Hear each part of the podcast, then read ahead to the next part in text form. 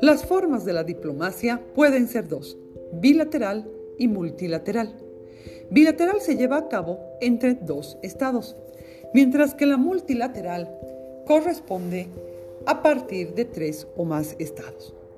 Esto se da a partir del Reglamento de Viena, en el cual tanto la presidencia, embajadores y jefes de Estado tienen cartas credenciales que abogan y respaldan ese protocolo y la autenticidad para poder llevar a cabo este tipo de formas de diplomacia.